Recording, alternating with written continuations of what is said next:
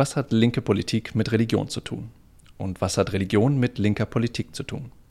Um diesen Fragen auf den Grund zu gehen, darf ich für die Rosa-Luxemburg-Stiftung ein ganz besonderes Interview führen.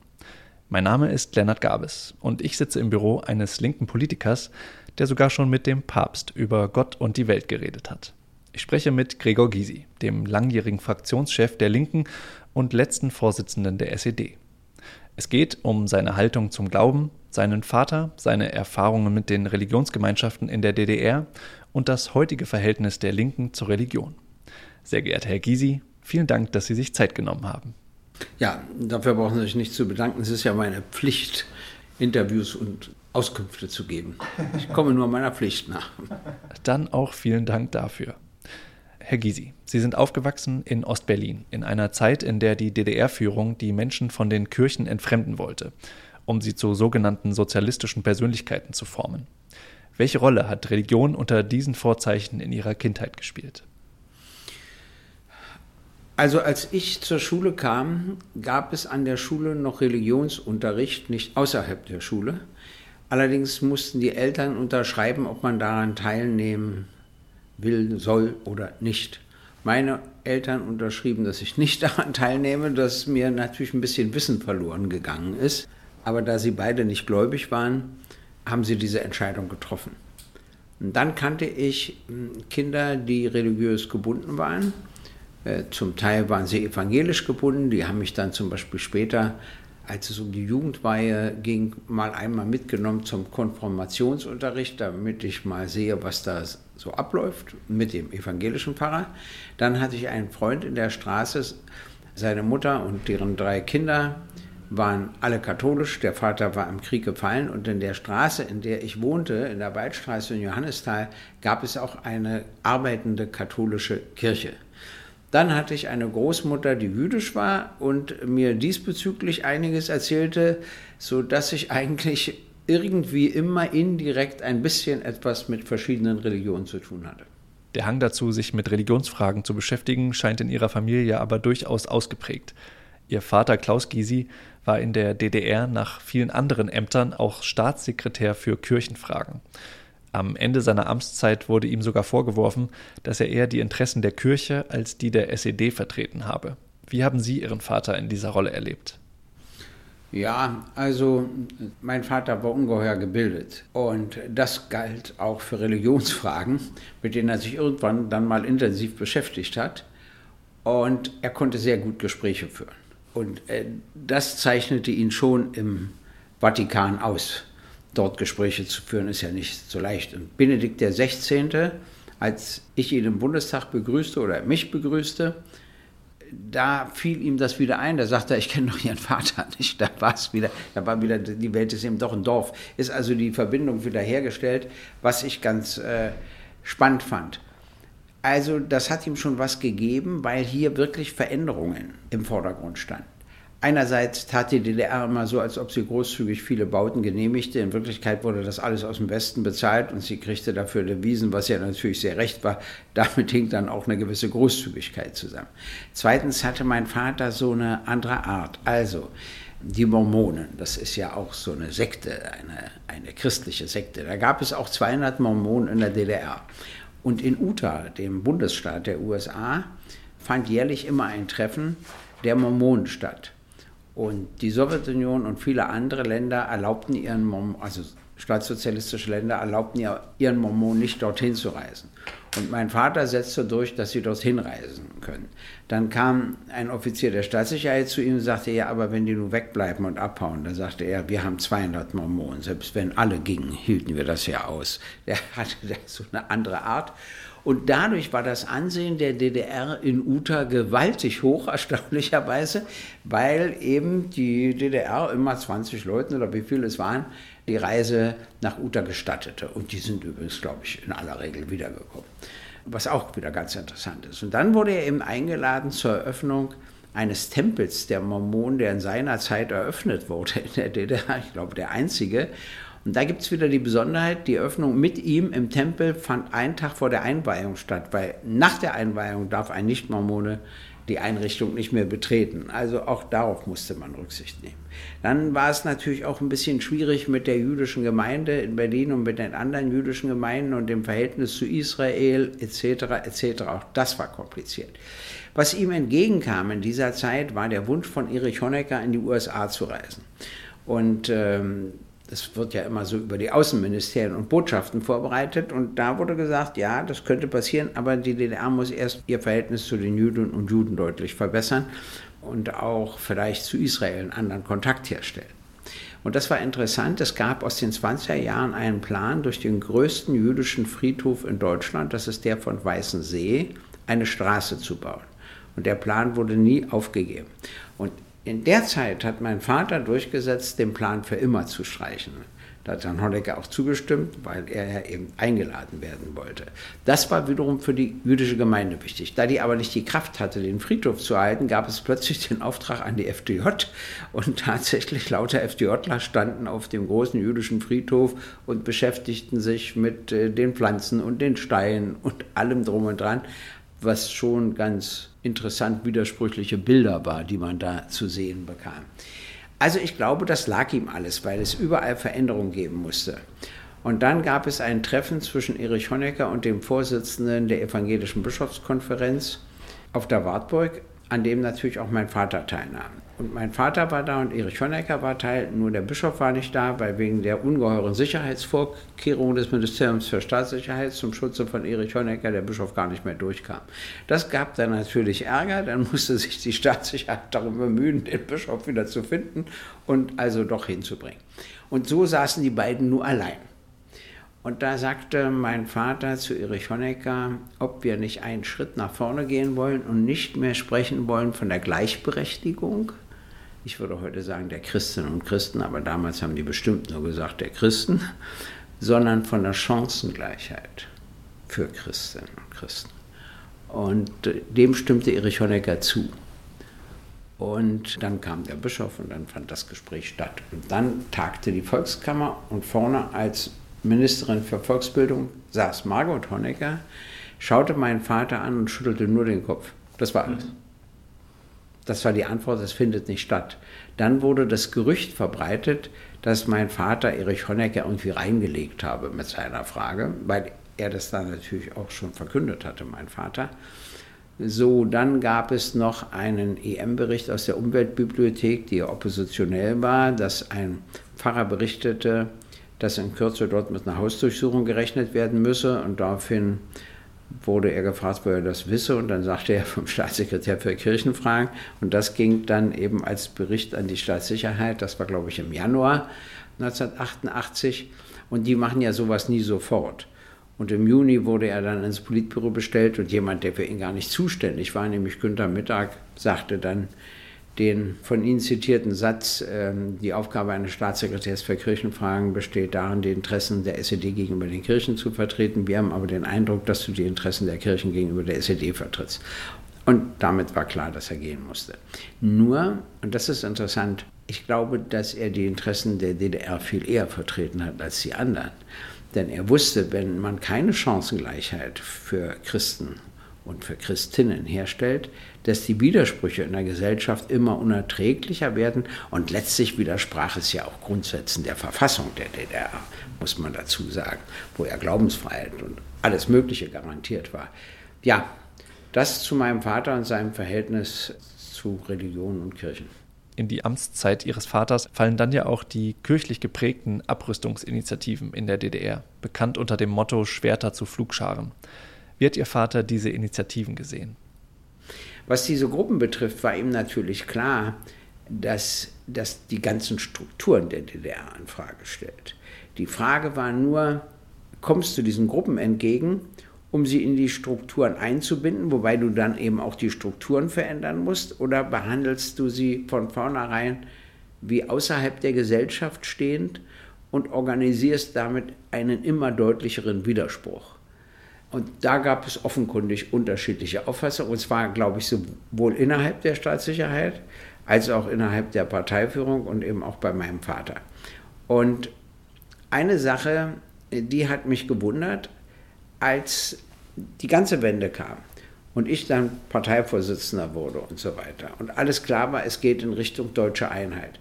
Mein Vater war nicht verzweifelt. Also der hat das eher gelassen hingenommen. Der war plötzlich, was vorher auch nicht der Fall war, stolz auf mich und kam zu Veranstaltungen, die ich machte. Das war für mich interessant, während andere, die ich kannte, viel mehr darunter litten. Sodass ich glaube, mit seiner Entlassung als Staatssekretär hat sich bei ihm so ein Abschiedsprozess eingeleitet. Und gibt es auch etwas, das Sie aus der Arbeit Ihres Vaters für Ihre eigene politische Arbeit mitgenommen haben? Also erstens, dass man bei allen Würdenträgern nicht vergessen darf, dass sie Menschen sind und eben nicht irgendetwas speziell von Gott gebastelt ist. Das ist ein Irrtum. Zweitens, äh, dass sie Humor haben, dass sie auch genießen können und vieles andere und dass man einfach lernen muss, menschlich mit ihnen respektvoll umzugehen, aber eben auch sich selber nicht verbiegen muss, nur weil man mit ihnen umgeht. Äh, das, glaube ich, habe ich von ihm gelernt. Sie selbst sagen über sich, dass sie nicht gläubig sind, aber von ihnen stammt auch der Satz, ich fürchte eine gottlose Gesellschaft. Sie haben das damit erklärt, dass aktuell nur die Religionsgemeinschaften in der Lage sind, soziale Werte gesamtgesellschaftlich zu verankern. Aber ist das denn überhaupt erstrebenswert, dass nur die Kirchen für Moral und Ethik zuständig sind? Nicht unbedingt die Kirchen, aber die Religion. Das ist natürlich noch ein Unterschied. Ich meine, die Kirchen beschäftigen sich gerade mit ihren vielen Kindesmissbrauchsfällen. Das ist was ganz anderes und hat mit Ethik so gut wie nichts zu tun. Und auch die schleppende Art, wie das geschieht und möglichst nicht öffentlich und so weiter. Damit haben sich insbesondere die katholische Kirche sehr geschadet. Die evangelische ist da etwas anders herangegangen, aber da gab es die Probleme ebenso. Und man war früher so sicher, wenn du in ein kirchliches Kinderheim deine Kinder geschickt hast, egal ob evangelisch oder katholisch, dass da nichts passiert. Und das scheint doch ein Irrtum gewesen zu sein. Das ist das eine. Auf der anderen Seite darf man eins nicht vergessen.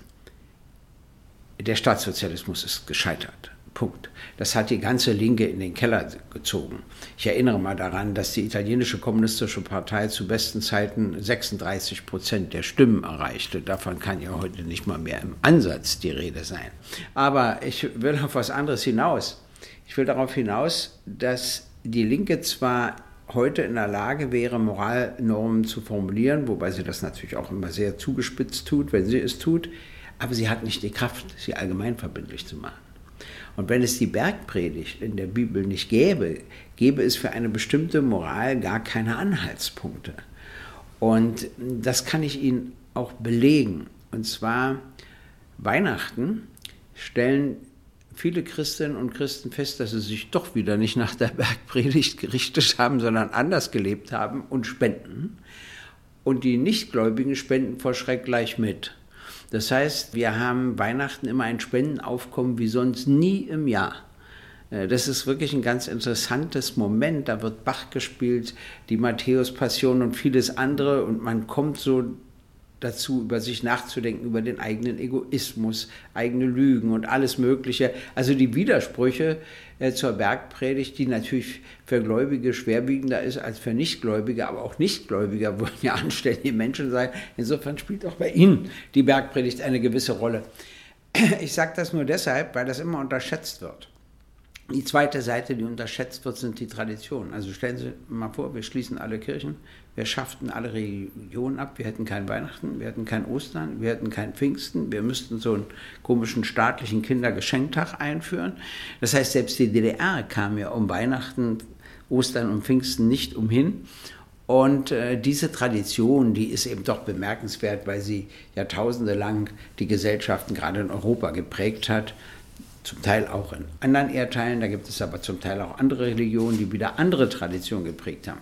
Also kurzum, wenn ich es ganz exakt formuliere, dann würde ich sagen, ich glaube nicht an Gott, aber ich fürchte eine religionsfreie Gesellschaft, weil sie im Augenblick Tradition zerstörte und es auch keine Moral gäbe, mit der man selbst die katholische Kirche kritisieren, kritisieren kann, auch die evangelische und andere.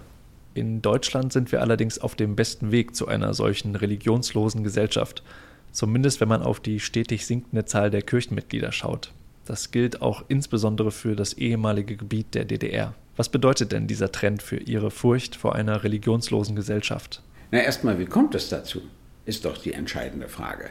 Denn wenn Sie sich mal Russland ansehen, werden alle wieder religiös.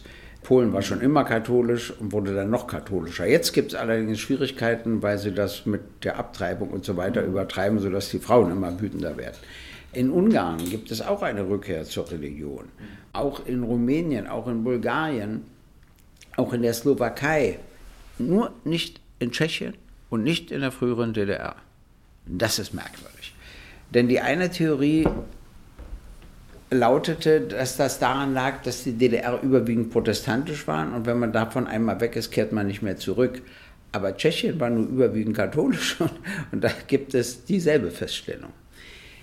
Ich habe selbst lange darüber nachgedacht, denn die SED war ja mit dem, was sie wollte, häufig nicht erfolgreich. Also die sozialistische Persönlichkeit, von der sie träumte, die entstand ja wenig. Aber da war sie erfolgreich. Und dann habe ich gedacht, lag es vielleicht am Unterricht, lag es daran, dass man naturwissenschaftlich so vieles erklären konnte. Aber dann dachte ich mir, der Unterricht wird ja in der Sowjetunion nicht anders gewesen sein und in anderen Ländern auch nicht. Und dann habe ich äh, den Bischof von Cottbus, den katholischen, den habe ich gefragt, ob er sich das erklären kann. Konnte er nicht. Und dann sage ich, dann geben Sie doch mal als katholische Kirche irgendeiner theologischen, katholischen theologischen Fakultät den Auftrag, das mal zu erforschen, zu untersuchen etc.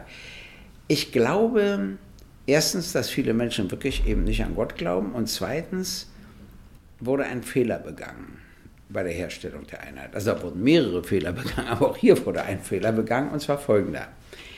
Die DDR-Kirche galt ja so ein bisschen als die Heldenkirche. Im Unterschied zur westdeutschen, die konnte ja keine Heldentaten vollbringen bei der Herstellung der Einheit. Und überall war doch die Vereinigung so, dass die Ostleute immer so zu werden hatten, wie die Westleute sind und sich unter- und einzuordnen haben. Und bei der evangelischen Kirche drohte das anders zu verlaufen, weil die im Ansehen viel höher stand. Und da passierte kurz vor der Vereinigung der Kirchen Folgendes, dass Joachim Gauck mit seiner Behörde eine Pressekonferenz gab und ich glaube elf IMs von Pastoren der evangelischen Kirche öffentlich machte. Daraufhin sackte die ganze Kirche, obwohl es ja viel mehr äh, Pfarrer gab, in den Keller. Und das war meines Erachtens Absicht. Und entweder hat es Joachim Gauck nicht gemerkt, wie sehr er seiner eigenen Kirche aus dem Osten damit geschadet hat, oder er hat es vielleicht sogar gewollt, weiß ich nicht, kann ich nicht einschätzen. Aber eins weiß ich, dass dadurch die Vereinigung wieder genauso lief wie bei allen anderen. Da habe ich das erste Mal gemerkt, wie man sowas auch instrumentalisieren kann zu einem ganz anderen Zweck. Das war hier offenkundig. Und deshalb denke ich, dass viele gesagt haben, nee, nun nicht auch noch in eure Kirche. Wenn es die Kirche der DDR geblieben wäre, also sozusagen was die ganze Vorzeigerituale betrifft etc., wäre es vielleicht noch was anderes gewesen. Das Zweite ist eine Entscheidung, die in der Bundesrepublik getroffen wurde, in Zeiten, als man sich gar nicht traute oder kaum traute, nicht in der Kirche zu sein, dass die Finanzämter die Kirchensteuer eintreiben. Und dafür kriegen die Finanzämter auch eine kleine Gebühr, die sie immer mitgeltend machen. Und die Finanzämter kennen dein Einkommen, zumindest wenn du keine Steuerhinterziehung begehst. Und davon ziehen die immer den Kirchenbetrag ab. Der ist sehr hoch. Und das kannte man in der DDR nicht. Wenn du in der Kirche warst, hast du immer deinen Beitrag selber bestimmt und wir haben gesagt, das ist wie bei einem Verein. Ein Verein kann auch nicht klagen auf seine Mitgliedsbeiträge. Äh, übrigens die Parteien auch nicht und die Kirchen eben auch nicht. Punkt. So war die Haltung der DDR. Und das ist eben in der Bundesrepublik anders. Ist schon interessant. Und ich glaube, dass beide Faktoren eine Rolle spielten. Oder drei Faktoren. Erstens glaubten sie tatsächlich nicht an Gott. Zweitens merkten sie, sie treten doch in eine Art Westkirche ein. Und drittens, dass die Finanzämter ihnen das alles abziehen, störte sie. Ich habe mal einen Prozess geführt von Zweien, die getauft worden sind, aber das überhaupt nicht mehr registriert hatten. Und dann hat die evangelische Kirche die nicht verjährte Zeit beim Finanzamt gefordert und es musste alles nachgezahlt werden. Die konnten dann zwar austreten, aber das wirkt ja erst ab Austritt. Und das Interessante war, dass es nicht einen Brief gab des Pfarrers an die beiden, sie sind ja getauft und wir möchten mal ein Gespräch miteinander führen und vielleicht nichts, nichts, sondern nur Finanzamt und das Geld eingetrieben. Na, die waren natürlich restlos fertig. äh, mit der Kirche. Also ich glaube, da kommen auch noch Fehler in der Einheit hinzu, die dazu geführt haben. So wie das nur in Tschechien ist, kann ich nicht genügend beurteilen. Deshalb sage ich ja, einen Forschungsauftrag an die Wissenschaft zu ermitteln, warum in vielen ehemaligen staatssozialistischen Ländern viele Menschen zu Religion und Kirchen zurückgefunden haben oder selbst dann zu Kirchen zurückgefunden haben, wenn sie in Wirklichkeit nicht zur Religion zurückgefunden haben und warum das in der ehemaligen DDR und in Tschechien so anders aussieht und sich auch nicht ändert. Aber was bedeutet das für Ihre These, dass nur die Religionsgemeinschaften aktuell in der Lage sind, soziale Werte gesellschaftlich zu verankern? Was ist denn, wenn der Einfluss der Kirchen immer weiter schwindet? Also der schwindet vorübergehend. Das hat mich mein Vater wirklich gelehrt. Äh, ich dachte ja auch, dass Kirchen irgendwann mal aufhören. Er hat gesagt, die werden nie aufhören, weil die Menschen glauben wollen. Und zwar insbesondere in bestimmten Situationen. Also fast alle werden im Krieg gläubig und weiß ich was. Aber im Augenblick haben sie zu kämpfen mit ihrer Moral wenn du die Bergpredigt vertrittst und dann Kinder sexuell missbrauchst, und zwar nicht einmal oder so, sondern vielfach und durch eine Vielzahl von Personen und dann noch feststellt, dass die, die es nicht gemacht haben, denen es aber gemeldet wurde, es nicht veröffentlicht haben, also es auch noch geduldet und hingenommen haben, das zerstört die Substanz der Struktur. Deshalb haben sie ja nun auch wiederum den neuen Papst gewählt, und zwar Franziskus, weil der ja wieder eine andere Moral ausstrahlt. Aber sie haben ihn gewählt, um das Ansehen der katholischen Kirche zu retten. Und nun stellen sie ihm ein Bein nach dem anderen, damit er, was er eigentlich vorhat, nicht durchsetzen kann. Das ist übrigens auch typisch katholische Kirche. Es gab noch eine schöne Sache, die muss ich Ihnen erzählen. Ich habe meinen Vater mal gefragt, ob er lieber mit den Verantwortlichen der katholischen oder der evangelischen Kirche spricht. Und da sagte er zu mir, Natürlich mit denen der katholischen Kirche. Da sage ich, wieso? Da sagt er, die sind so strukturiert wie wir. Da rede ich mit einem Chef, der sagt, wie die gemacht wird und so läuft es dann auch. Bei den Evangelien kann ich mit 100 reden, habe immer noch nichts erreicht. Was natürlich in Wirklichkeit nur beweist, dass sie basisdemokratischer organisiert sind. Aber ich fand diesen Vergleich äh, zwischen der SED und der katholischen Kirche nicht so schlecht, ehrlich gesagt. Herr Gysi, Sie haben während Ihrer politischen Laufbahn immer wieder das Gespräch mit VertreterInnen der Kirchen gesucht, bis hin zum Treffen mit Papst Franziskus im Mai 2019. Was kann denn Ihrer Meinung nach eine aufgeklärte, emanzipatorische Linke heute von den Religionsgemeinschaften erwarten? Zunächst gab es in der Zeitschrift Cicero ein Streitgespräch eines Klostervorstehers, eines katholischen mit mir, der Papst Franziskus nur angriff, sodass meine Rolle plötzlich darin bestand, den zu verteidigen. Das hatte ich nur früher auch nicht geahnt, dass das mal meine Rolle wird, aber der brachte mich dazu, ja? weil er zum Beispiel sagte, was soll der Satz, Wirtschaft tötet? Und dann habe ich zu ihm gesagt, ja, ich verstehe schon, was der Papst meint, durch die Art, wie wir die sogenannte dritte Welt behandeln, wie wir sie ausbeuten und so weiter. Da entstehen eben Hungertote und vieles. Und das meint er, weil Wirtschaftsinteressen höher stehen als andere. Also ich konnte das immer, dem Papst immer versuchen zu interpretieren bei seinem katholischen Klostervorsteher. Aber äh, was wir erwarten müssen, ist, was ist der Vorzug der katholischen Kirche? Der Vorzug der katholischen Kirche ist, sie kann weder nationalistisch noch rassistisch sein, weil es Katholiken in allen Ländern gibt oder in ganz vielen Ländern gibt. Wenn das so ist, können die ja nicht sagen, der schwarze Katholik hat weniger Wert als der weiße oder der asiatische oder so. Das können sie einfach nicht. Das ist der erste Vorzug der Kirche. Der zweite Vorzug ist, weil sie in allen Nationen vertreten sind, können sie eigentlich auch nicht nationalistisch sein. Weil wenn sie eine Nation stärker betonen als die andere, dann kriegen sie ja Schwierigkeiten mit den Katholiken und Katholiken in dem anderen. Weil das so ist und weil die Welt sich globalisiert und digitalisiert und du heute als Vorstand eines Konzerns von jedem Fleck der Erde aus dein ganzes Imperium regieren kannst. Du bist nicht mehr darauf angewiesen, in Washington oder Berlin zu sein. Du kannst das auch von einer Insel aus machen. Und weil die Wirtschaft alles, also die, gerade die großen Konzerne und großen Banken alles dominieren und ja nicht die Politik entscheidet, was sie machen, sondern sie entscheiden, was die Politik macht, bekommt die katholische Kirche wenn sie denn die Kraft dazu hätte, die Aufgabe, genau die soziale Frage in diesem Zusammenhang zu stellen. Wer nicht bereit ist, Reichtum zu begrenzen, der will auch Armut nicht überwinden. Und das, glaube ich, ergibt sich eigentlich aus der Bergpredigt. Ich meine, es gibt ja auch diesen schönen Satz, dass eher ein Kamel durch ein Nadelöhr kommt, als dass ein Reicher ins Paradies käme, etc., etc. Der mir natürlich sehr gefeiert, der Satz. Äh, aber es ist trotzdem interessant, dass Franziskus ein bisschen versucht hat, diese Rolle zu spielen. Es ist ihm nicht ganz gelungen, weil er eben auch gehindert wird, was schade ist.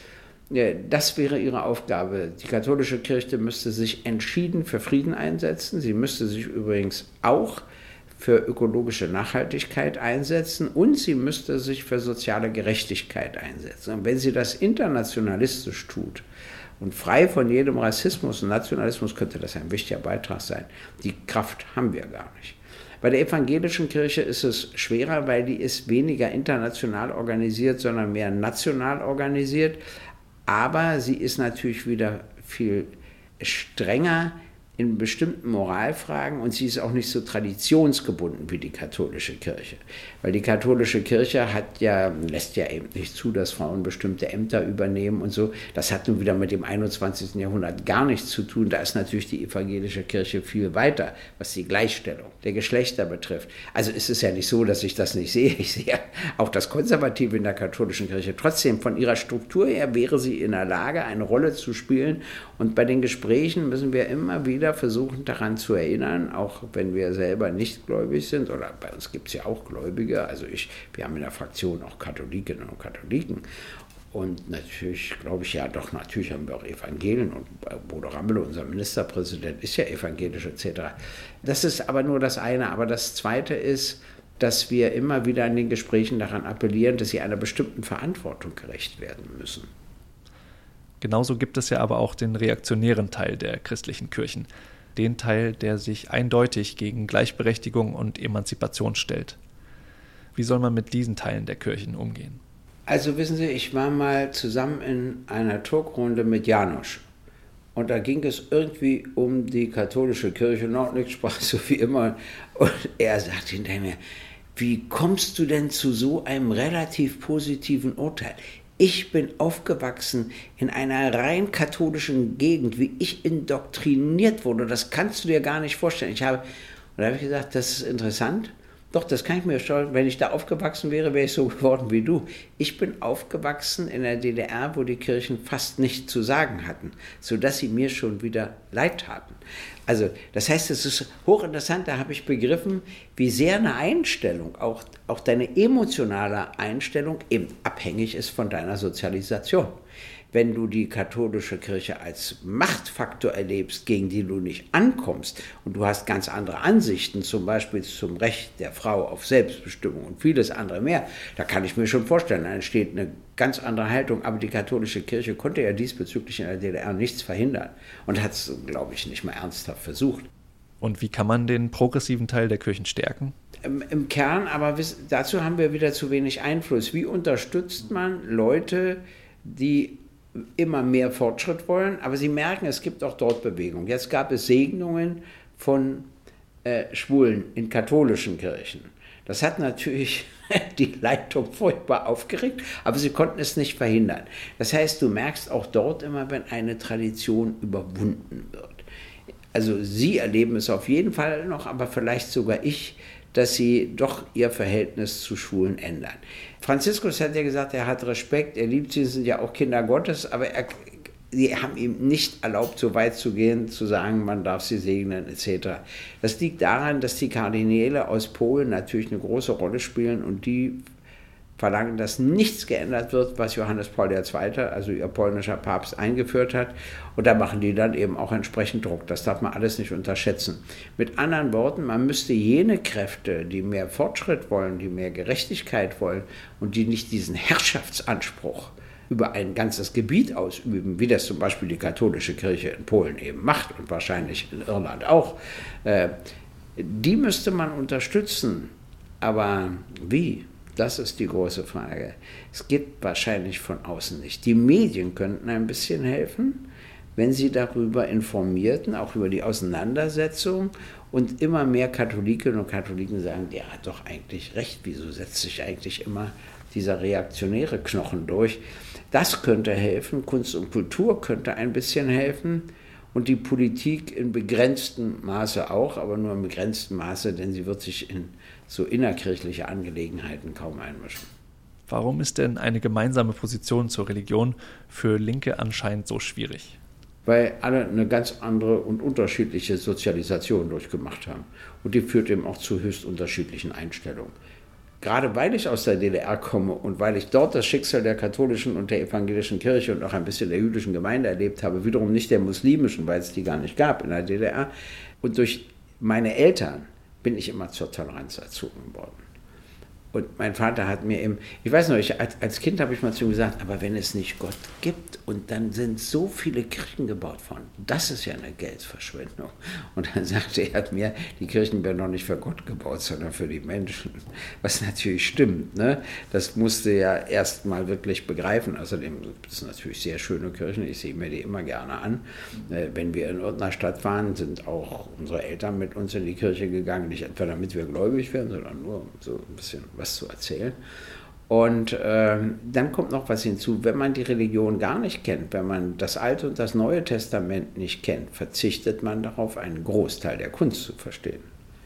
Äh, es gibt eine Vielzahl von Gemälden, die kannst du dir dann gar nicht erklären, weißt du gar nicht, was da der komische Apostel soll oder sonst was. Und nur über Farben schließt sich das nicht. Du musst auch den Inhalt verstehen, was der Maler oder die Malerin dir da eigentlich sagen will. Das ist das eine. Das zweite ist, dass wir dann einfach einen Kompromiss brauchen. Und der Kompromiss ist, dass wir mit den Kirchen, soweit wir übereinstimmen, zusammenarbeiten. Wenn wir nicht übereinstimmen, dann eben nicht. Äh, und sie müssen es natürlich auch wollen und wir müssen es auch wollen und immer eine bestimmte Toleranz zum Ausdruck bringen. Und dass man bei uns selbstverständlich Mitglied werden kann, auch wenn man christlich geprägt ist oder muslimisch geprägt ist oder jüdisch geprägt ist. Und hat die Linke da auch Nachholbedarf, mehr auf die Religionsgemeinschaften zuzugehen? Ach, ich finde, einer wie ich reicht doch. Hm? Ich mache das stellvertretend dann für die Partei, das Verhältnis. Das genügt ja, wenn die anderen sagen, lass ihn machen. Wenn sie natürlich immer querschießen, dann wird das schwer, machen sie aber nicht. Und insofern kriegen wir das dann schon hin. Das ist natürlich mit muslimisch Gläubigen schwieriger, weil es ja eine zunehmende Zahl von ihnen in Deutschland gibt und weil sie eben sehr unterschiedlich sind. Ich werde Ihnen mal eine Geschichte erzählen. Ich war in Kairo und da war gerade Ramadan. Und dann rief irgendwann der Mullah, dass doch die Sonne untergegangen sei und dann durften sie ja das erste Mal wieder essen. Und da liefen wir zu sechs, drei PKA-Leute, ein Dolmetscher, mein Mitarbeiter und ich, liefen die Straßen lang. Und an jedem Tisch, natürlich immer der Tischherr, lud uns zum Essen ein. Sechs Leute. Ich meine, wir haben es nicht gemacht, aber da habe ich dann mal im Bundestag gefragt, wann haben wir eigentlich das letzte Mal das Fenster aufgemacht und haben sechs Muslime gebeten einzutreten und bei uns zu Abend zu essen. Gut, das ist nicht unsere Tradition. Aber ich habe dann einen hohen Journalisten vom Fernsehen gefragt, warum bringen Sie nicht mal solche Bilder und Szenen? Und da sagt er, ja, weil das, was Sie da erzählen, keine Nachricht ist. Und da habe ich gesagt, vielleicht ist es im Augenblick die wichtigste Nachricht also den Leuten mit Bildern vorzuführen, dass Millionen Muslimen und Muslime absolut friedlich, nett, angenehm, großzügig sind. Und es gibt natürlich Islamisten, das ist aber was ganz anderes. Aber man darf dann eben nicht immer Millionen Menschen damit gleichsetzen. Das ist so gefährlich, dass man Jüdinnen und Juden nur ablehnt, weil sie Jüdinnen und Juden sind.